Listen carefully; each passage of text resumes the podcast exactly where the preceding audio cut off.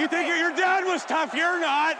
Kann nur besser werden. Hey, the only reason you're on that team is because you're fucking dad. Das ist nicht dein Ernst, ey.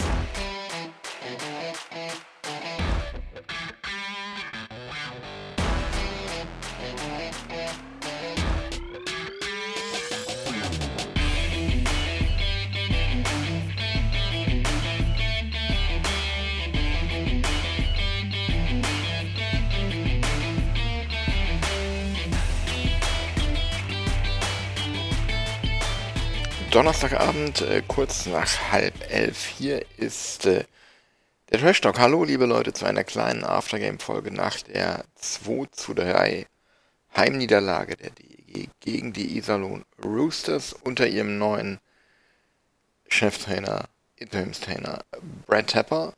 Ähm, André ist bei mir. André war heute einer von wenigen im ISS-Dom und hat das Spiel fürs Fanradio kommentiert zusammen mit Marc Zanetti. Hallo André. Guten Abend, Milan. Guten Abend, liebe Zuhörer.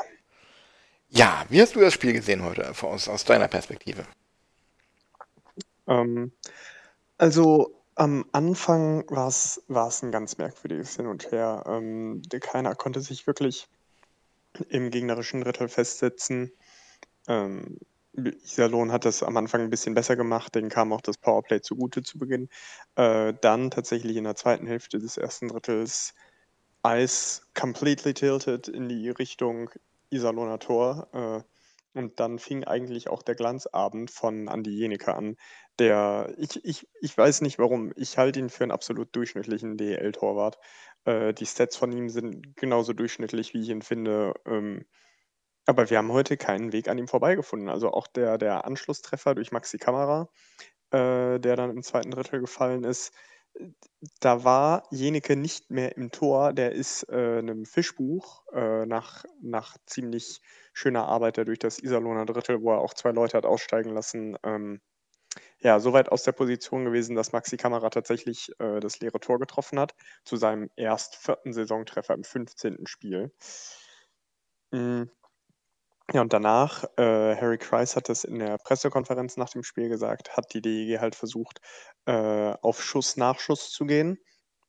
Und dann setzt du halt auf einmal Schüsse, die vielleicht sonst mal in den Winkel fliegen, setzt du halt ob deiner Trainervorgabe auf den Brustpanzer oder auf die Schoner. Ähm, so, aber wenn du müde Beine hast, funktioniert das nicht. Und ich finde, man hat heute ab der Mitte des zweiten Drittels gesehen, dass unsere Verteidiger Minuten abreißen ohne Ende. Ich ich weiß nicht, ob Comiskey, äh, mal mit irgendeinem Infinity-Stein in Berührung gekommen ist oder oder Jensen das Gleiche. Also, die haben Energie ohne Ende, sind überall, löschen alle Brände. Ähm, Novak heute auffällig, äh, Ebner heute wieder unauffällig äh, auffällig unauffällig, so rum. Aber da fehlt halt noch ein Verteidiger. Da fehlt genau einer und den brauchen wir ganz dringend und da können wir auch froh, dass er, dass er da ist, aber da können wir später darauf zu sprechen kommen. Ich fand tatsächlich die Leistung im Ganzen nicht schlecht, aber es sind halt viele Umstände, die gegen die DEG sprechen. Ähm, das eine ist die Kraft der Verteidiger, das andere war jetzt vielleicht die taktische Einstellung tatsächlich ausnahmsweise. Ähm, und ja, am Ende auch mangelnde Chancenverwertung. Ich weiß gar nicht, wie viele Schüsse du dann hattest am Ende. Ähm, zu viele, um nur zwei Tore zu machen gegen Iserlohn und im Besonderen gegen Andi Jenike. Und das muss jetzt in drei Tagen, dann ist der Freitag, Sonntag. Äh, das muss in der, im letzten Spiel vor der kleinen Unterbrechung deutlich besser funktionieren. Mm, also ich finde die Statistiken von Jenike gar nicht mal so durchschnittlich. Er hat auf jeden Fall eine Fangquote von über 92% gehabt vor dem Spiel.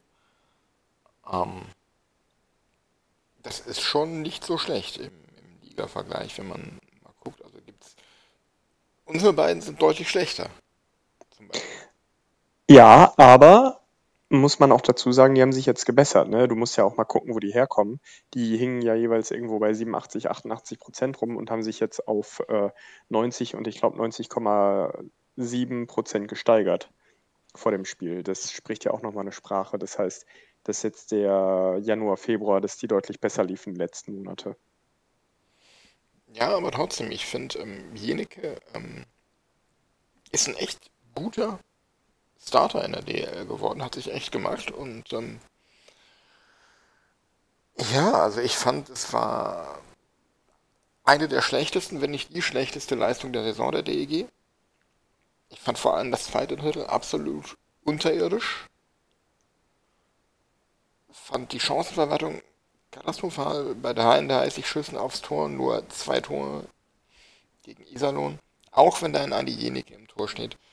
Da muss mehr herauskommen, ohne Wenn und Aber.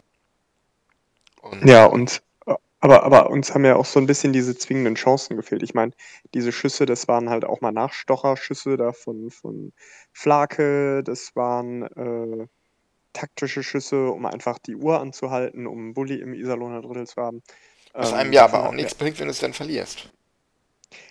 Ja, das ist, das ist tatsächlich ein Ding. Äh, die DEG hat äh, die im Moment die schlechteste Bully-Statistik oder die zweitschlechteste. Ähm, da ist jedes Bully im Moment ehrlich gesagt 1 zu 4. Ja. Ja, und leider kann so ein neuer Verteidiger, also es, wär, es würde mich sehr wundern, wenn ein Verteidiger auf einmal Bullies nimmt, aber da wird uns der neue Mann nicht helfen können. Ja, wir haben die zweitschlechteste Bully-Statistik, aber die schlechteste im Norden, das stimmt. Wer ist noch schlechter? Nürnberg, weil die gar genau. nichts auf die Kette kriegen. Genau. Genau, Nürnberg ist noch schlechter. Ähm, ja, aber ich habe es ja ähm, am Montag, als wir die große Folge aufgenommen haben, schon gesagt, mir fehlt da halt wirklich ein echter Sniper in dem Team und meiner Meinung nach fast noch mehr als ein Verteidiger. Okay, den haben wir jetzt. Aber ähm, ich fürchte, es läuft dann auf, auf äh, ja, Tölzer Kreishockey hinaus. Also Beton anhören und ähm, ja, alles nur 1-0 mit 0 Strafminuten oder so. Ähm, was ja tatsächlich zeitweise gut funktioniert hat. Also, ähm, wir haben da ja in den, in den letzten Folgen drüber gesprochen. Das Kreishockey hat gut funktioniert, weil wir den Puck und damit den Gegner super haben laufen lassen. Und ähm, ob der müden Beine unserer Verteidiger funktioniert, ist jetzt nicht so, weil was, was hast du für eine Bewegung als Verteidiger? Du gehst immer von deiner Position irgendwo auf zwei Dritteln, äh, jeweils links an der Bandenseite oder rechts an der Bandenseite, äh, gehst du ganz an die Bande, um den Puck wieder tief zu spielen, gehst wieder zurück, hin, zurück, hin, zurück, hin, zurück, hin, zurück. Das machst du die ganze Zeit. Und irgendwann hat, hast du die Kraft nicht mehr, um den Puck rechtzeitig zu erreichen. Das heißt, ein Teil dieses Offensivkonzeptes, kann im Moment gar nicht zu 100% funktionieren, weil einfach zwei gestandene Verteidiger fehlen.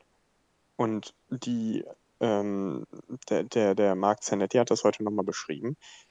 Der hat jetzt als, als äh, Vorgabe 90 Tage Rekonvaleszenz. Und vorher wird er nicht zurückkommen.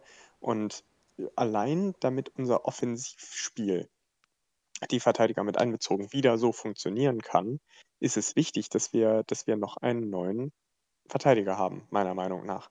Und das mit dem Snipern, äh, hast du das Tor von Bartha gesehen? Ja, aber das ist halt auch Bartha. Der versucht sowas äh, 25 Mal im Spiel und einmal klappt Du brauchst aber einen, der, wo das bei, bei 25 Versuchen 20 Mal klappt. Ja, nur so einen so Spieler wirst du nicht kriegen im Moment. Also ich, ich wüsste nicht woher. Äh, plus, solange die Mannschaft im Moment 13 Stürmer hat, ähm, wird, wirst du, werden wir nicht sehen in der aktuellen Corona-Lage. Ähm, die, die Spieler, hört man, verzichten auf viel Geld und da wird es, also wir sind nicht so blöd wie Köln. Äh, wir werden dann nicht einfach einen Stürmer verpflichten, nur weil wir jetzt glauben, dass wir einen Sniper brauchen. Das, das kann ich mir nicht vorstellen. Ja, es wäre natürlich cool, irgendwie so einen John Henryan oder so einen ich gucke jetzt mal in die NHL, so einen Ryan Donato zu haben, so einen Spieler, dem du das Ding gibst und der das dann reinfackelt, äh, ohne dass der großen weiteren Schritt macht. Ähm, aber das ist, glaube ich, nicht im Moment der Spieler, den wir. Ja, es wäre nice to have, aber es ist kein Muss.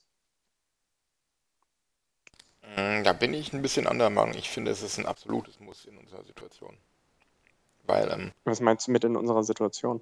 Ja, wir schießen viel zu wenig Tore für. Wir, wir arbeiten uns kaputt, wir spielen die Gegner an die Wand, aber wir machen viel zu wenig aus. Wir haben viel zu wenig Ertrag bei dem, was wir aufs Eis bringen.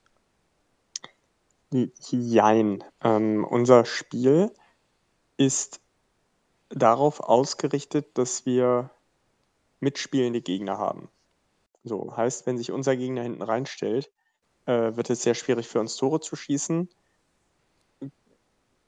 Genauso wie für, für die meisten anderen Teams. Also es gibt wenige, die dann äh, weit ums Tor rumspielen können und dann trotzdem noch torgefährlich sind. Das ist vielleicht Mannheim, das ist vielleicht Berlin, äh, ist vielleicht München und das ist es. Äh, Ingolstadt hat für meine Begriffe die Qualität, um sowas zu lösen. Ähm, und bei uns aber, ja, unser, unsere Sniper funktionieren halt im Moment nicht zu 100 Prozent oder die das Potenzial haben wie ein Flake, der eigentlich eher die Arbeit vom Tor macht. Ähm, aber ich glaube tatsächlich für das, also ich, ich, ich sehe das auch von einem etwas anderen Standpunkt, weil was passiert in, es geht ja nicht nur darum, dass du jemanden mit dieser, mit dieser Fähigkeit hast, sondern mit dieser Fähigkeit geht einher, dass ein neuer Spieler kommt. Dass einer von außen kommt, der jetzt Geld verdient, von dem man dann immer gesagt hat, dass es nicht da wäre. Äh, und ich glaube, mit sowas kannst du einen Bruch in die Mannschaft bringen. Weil dann wird sich unser Geschäftsführer fragen lassen von den Spielern, warum hast du uns runterverhandelt? Dabei ist noch Kohle für einen anderen Spieler da. Ich glaube tatsächlich, ja, natürlich spielerisch ist so ein Sniper bestimmt was Nettes. Und ich, ich, ich, ohne jetzt besonders auf deine, auf deine, deine These einzugehen, dass wir sowas brauchen, ich glaube, wenn wir jetzt einen Stürmer holen, bei 13 vorhandenen Stürmern, machen wir die Mannschaft kaputt.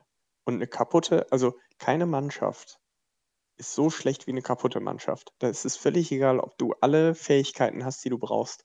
Wenn eine Mannschaft keine Mannschaft ist, äh, holst du keine Siege mehr.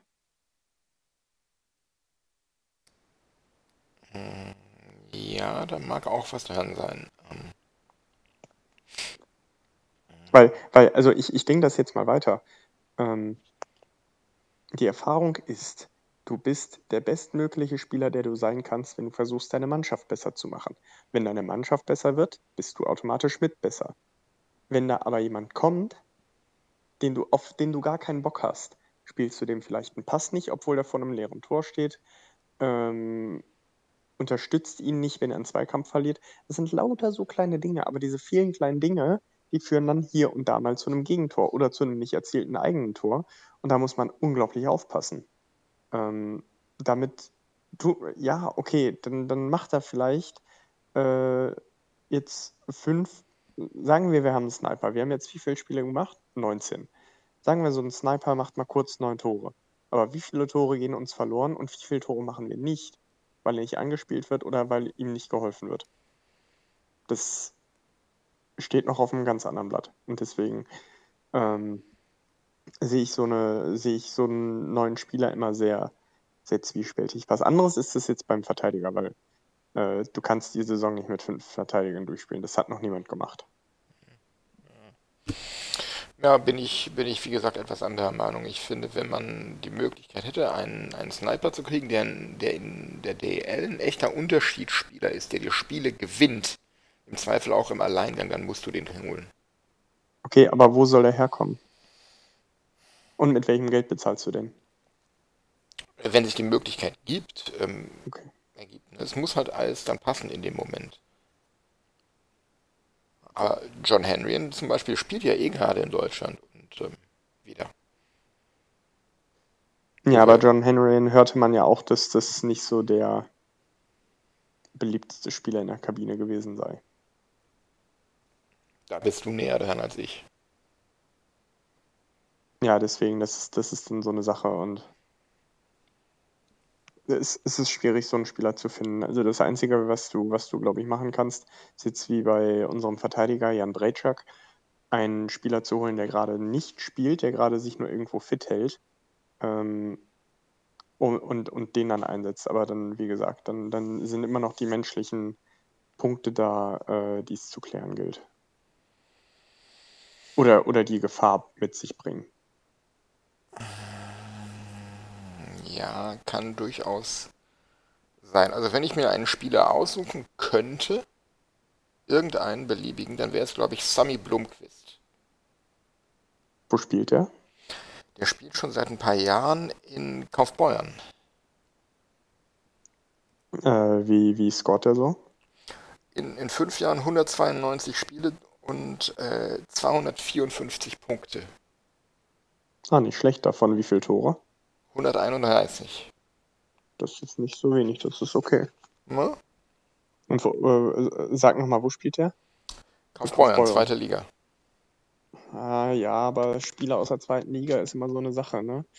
Ähm, wenn ich da mal an Justin Kelly, den Blitz auf Kufen, erinnere, der die zweite Liga vor und nach seinem Aufenthalt in Düsseldorf wirklich dominiert hat, der bei uns einfach gar nichts auf die Kette gekriegt hat, äh, da, da hättest du Bambi neben dem aufs Eis stellen können, der wäre schneller gewesen. Ja, oder Und äh, wer denk, Bambi denk gesehen an, hat, weiß, haben- Bambi auf Eis geht nicht so schnell. wir haben ja auch mal ähm, eine ganze Reihe, glaube ich, aus der zweiten Liga verpflichtet, wenn du dich erinnerst. War das nicht so? Nee, wir haben eine komplette Reihe aus, äh, nee, wir haben zwei Jungs aus Bremerhaven geholt. Stimmt, Peter Boone. Orson und, ach, da bist du jetzt gerade, Peter Bohn und, äh, Jason Pinizotto. genau. Ja, das, das war aber auch nicht so das Gelbe vom Ei. Also hätte der Nee, nee, Jason nee, nee. Pinizotto keinen deutschen Pass gehabt, äh, dann wäre das auch eine mittlere Frechheit gewesen. Ja, aber ich habe sein Trikot. Ja, es ist jetzt ein, äh, finde ich, ist so ein, so ein etwas unterbewerteter Kultspieler, weil der, der hatte seine Sniper-Momente, aber viele Momente hat er auch nicht gehabt. Ja, also Ich bin auch immer wahnsinnig geworden, weil der den Schläger nicht auf dem Eis hatte.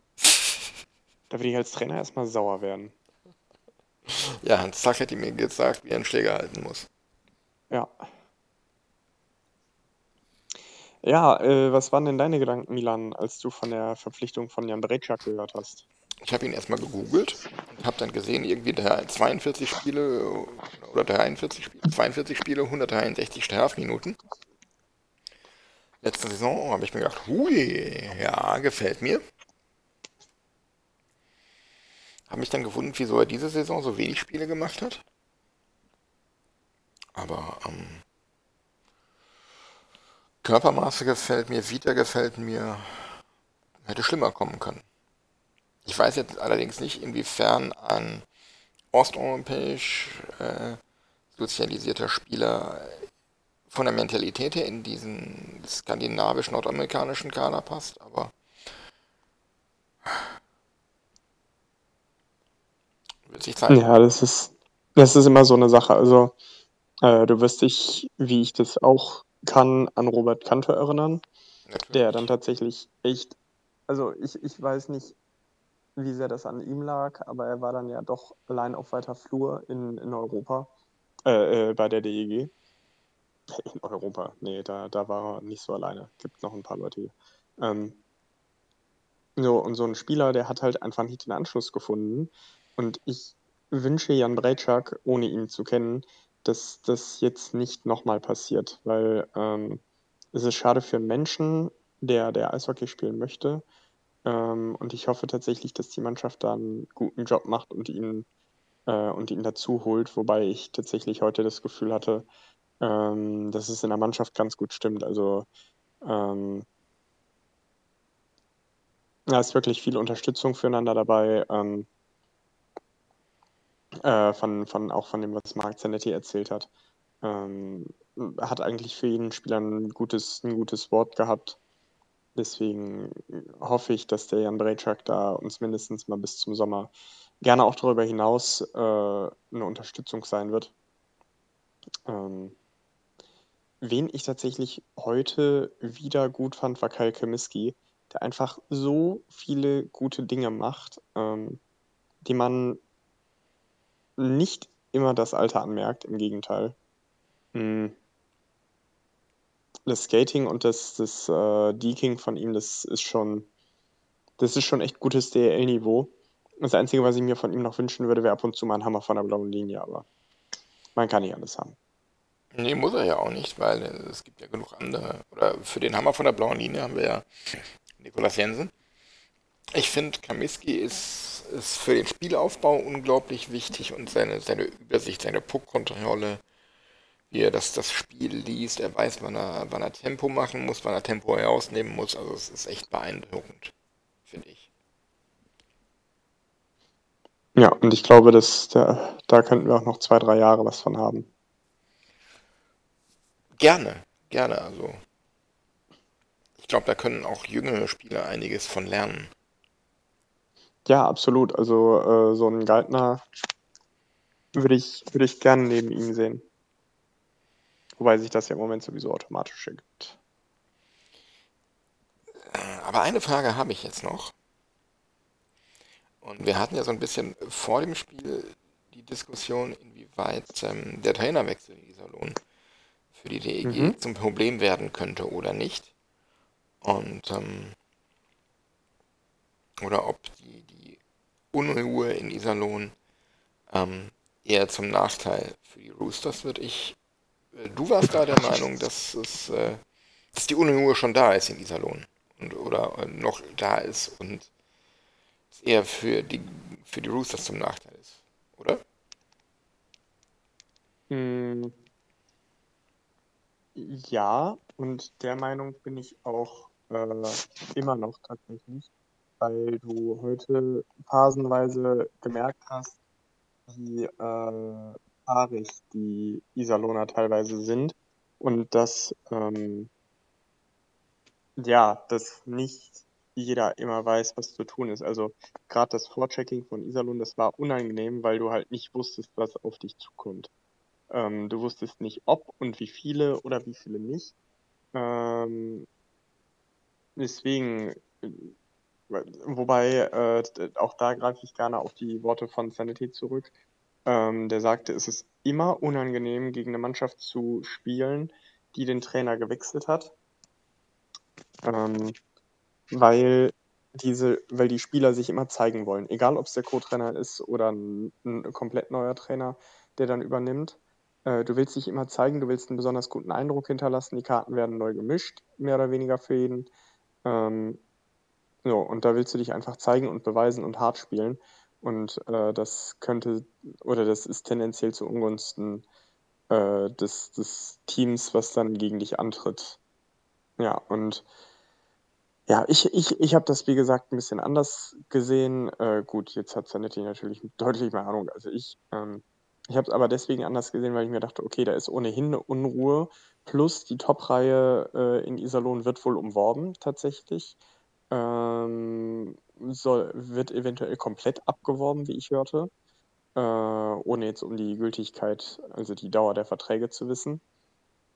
Alle ähm, nur für diese Saison. So, und ich könnte mir vorstellen, dass äh, einer von denen in der Schweiz unterkommt oder in Schweden oder sonst wo. Und ähm, das, das, ja, wie gesagt, das schafft einfach Unruhe und die zieht sich dann schnell mal durch den ganzen Verein und durch die ganze Mannschaft.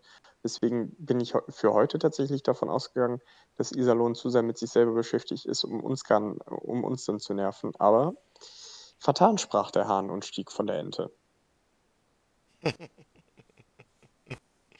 Ja, also ähm, ich war ja völlig anderer Meinung. Ich war oder bin der Meinung, dass die Unruhe allein durch dieses Jason O'Leary-Thema kam, dass da wohl im Hintergrund schon seit Wochen, wenn nicht Monaten im Verein geschwelt hat. Und dann brach das ja vor ein paar Wochen, da haben wir ja auch drüber geschrieben, einmal auf. Und ähm, dann war das wieder äh, für zwei, drei Wochen unter den Teppich gekehrt. Und dann jetzt nach der Niederlage gegen, gegen Köln war es, glaube ich, das 1 zu 5 und dann ähm, war es Köln? Nee, Bremerhaven.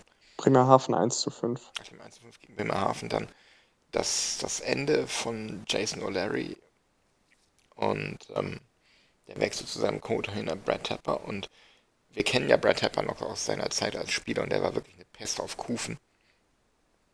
Und ähm, ich glaube, der weiß schon, wie er die Jungs heiß machen kann. Und dadurch, dass Jason O'Leary weg ist, ja, Marc Zanetti hat recht, die Spieler wollen sich dem neuen Coach natürlich zeigen. Einerseits will er natürlich auch Ruhe reinbringen. Ich denke, das hat er auch geschafft und er kann die Jungs heiß machen.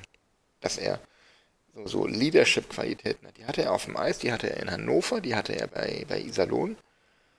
Ähm, dass er Emotionen reinbringen kann. Und das war ganz, ganz, ganz unangenehm, jetzt direkt gegen diese Mannschaft zu spielen, fand ich. Und ähm, ich habe da kein gutes Gefühl gehabt vor dem Spiel. Für mich war eigentlich relativ klar, dass das ganz, ganz eklig wird und ähm, dass wir in allen Bereichen heute 100% geben müssen und das haben wir einfach nicht geschafft. Und das lag jetzt nicht daran, dass das Iserlohn so viel überragend besser war, sondern einfach schlicht und ergreifend daran, dass wir so schlecht waren. Ja, es, es war auch hier und da mal unglücklich. Also es gab auch eine Situation, äh, wo erst ein Iserlohner, dann ein Düsseldorfer, nee, anders, erst ein Düsseldorfer, dann ein Iserlohner stolpern. Äh, und hinterher wird nur die Strafe gegen den Düsseldorfer gegeben, nicht aber gegen den Iserlohner. Äh, dann kurz vor Schluss, das war für mich auch ein Kuriosum, Strafe gegen Iserlohn angezeigt und anstatt dass wir den Puck nach vorne bolzen, äh, fahren wir damit nochmal im eigenen Drittel rum, wo uns massiv die Zeit ausgeht. Hm. Ja, es, es war ärgerlich. Es ist eine Niederlage, die passieren kann, auch auf diese Art und Weise, auch mit dem Spielverlauf. Ähm, ja, aber eigentlich, also ich finde, es wäre auch total in Ordnung gewesen, wenn die DEG heute ein bis drei Punkte mitgenommen hätte. Wie fandst du denn eigentlich die Schiedsrichter insgesamt? Christopher, Scha Christopher Schadewald und Alexi Ranzala. Ähm, wie fand ich die Schiedsrichter? Das ist eine gute Frage. Eigentlich recht unauffällig. Also ich fand, da war jetzt nicht so viel an, an merkwürdigen Calls dabei. Äh, wobei der, der eine, der wundert mich schon ein bisschen, wo ein DEG-Spieler auf die Bank geschickt wird, nachdem Abseits gepfiffen worden ist. Weil es ohne das, also wenn das Abseits, wenn das Abseits gepfiffen wird, gibt es die Strafe gar nicht, weil die Strafe danach erst zustande kommt. Das fand ich strange, aber sonst war eigentlich kein großer. Also war, war Wald- und Wiesenspiel in der DL, würde ich sagen. Warum? Nö, einfach nur so. Rein Interesse halber. Ja, ähm, dann noch kurz der Ausblick aufs nächste Spiel. Sonntag, äh, dann das Rückspiel direkt in Iserlohn. Ähm, da ist eine Reaktion fällig, oder? Ähm, ja, ich bin froh, dass die Mannschaft jetzt mal äh, zwei Tage hat, um sich auszuruhen. Ich meine, äh, die, die Art und Weise, wie du spielst, ist intensiv, äh, auch für die Verteidiger. Äh, du hast vielleicht ein paar Sachen, die du schon mal analysieren kannst, was Iserlohn so macht an Lästigkeiten. Du kannst dich vielleicht darüber verbessern. Ich weiß nicht, ob Jan Brejczak am Sonntag schon spielen wird. Äh, ich, ich denke nicht, weil er Quarantäne hat und dann äh, ohne mit der Mannschaft trainiert zu haben, wird er, glaube ich, nicht spielen. Das ist, glaube ich, nicht so dieses Ding von Harry Trice. Ähm, ja, du, du musst auf jeden Fall ähm, tatsächlich den, den, den Andi Jenike weiter unter Feuer nehmen, ähnlich wie heute. Ähm, das, was mir tatsächlich heute nicht gefallen hat und was ich Sonntag nicht nochmal sehen möchte, sind diese No-Look-Pässe. Einfach mal ohne hinzugucken liegen lassen oder mit der Rückhand durchs, durchs Mitteleis befördern, das Ding. Ähm, guck hin, wo du hinspielst. Im Moment läuft es jetzt nicht. Es ist kein Selbstläufer jedes Spiel. Also du, da kann man auch ein bisschen einfacheres Eishockey spielen. Das würde ich mir am Sonntag wünschen und dann reicht es auch für Iserlohn. Dann äh, hoffen wir mal, dass das so gut läuft. Ähm, was mit Braychuck ist, weiß ich nicht. Ich glaube, der ist noch in Quarantäne bis morgen oder so. Muss dann morgen erstmal einen Test machen und wenn der negativ ist, darf er, glaube ich, trainieren. Ich, ich weiß es aber noch nicht genau. Mal, ähm, mal nachfragen vielleicht. Ähm. Vielleicht finden wir da was heraus. Ja, wenn wir es wissen, liebe Zuhörer, dann lassen wir euch das auch wissen. Genau, ansonsten werden wir das spätestens am Sonntag äh, sehen, wenn die Aufstellung da ist. Genau, äh, wie viel Uhr spielen wir am Sonntag? Weißt du das gerade? Äh, lass mich nochmal schnell nachgucken. Ich meine. 17 Uhr, also wieder das äh, Sport 1 DSF-Spiel. Ja, schön. Gut für die DEG ist ein bisschen, ist ein bisschen äh, öffentliches Fernsehen, Fame immer gerne mitzunehmen. Ja, ich gucke jetzt gerade noch mal eben, wer das äh, Vergnügen hat, das Spiel zu kommentieren am Sonntag. Ich hoffe nicht, dass es der gleiche Kollege ist wie heute, weil das war. Nein, es ist Konstantin Klostermann. Sagt mir nichts, aber. Oh, der, der geht klar. Der geht klar. Okay, es ist nicht Mark Windgassen, das ist okay. Aber wenn es nach mir ginge, könnte ja eh jedes Spiel Herr Fetzer kommentieren, von daher. Ja, Ja, und für dich wahrscheinlich dann noch gerne oberkörperfrei. Ja, ja. Fanboy. der Christoph ist einfach gut, aber. Hm, ja. Ähm, gut, hast du noch irgendwas auf dem Herzen? Nö, ich wünsche mir einfach nur, dass wir alle gesund bleiben und dass äh, Marc Zanetti, der ein echt mega sympathischer Typ ist, schnell gesund wird. Und hoffe jetzt auf eine schnelle und ruhige Nacht, denn der Wecker geht und äh, ja, wünsche den Zuhörern und auch dir, lieber Milan, einen guten Start in ein sonniges, entspanntes Wochenende. Ja, den äh, Wünschen schließe ich mich an. Euch allen gute Nacht. Äh, oder wann auch immer ihr uns hört. Schönen Tag, schönes Wochenende und äh, bleibt uns gewogen. ERDG.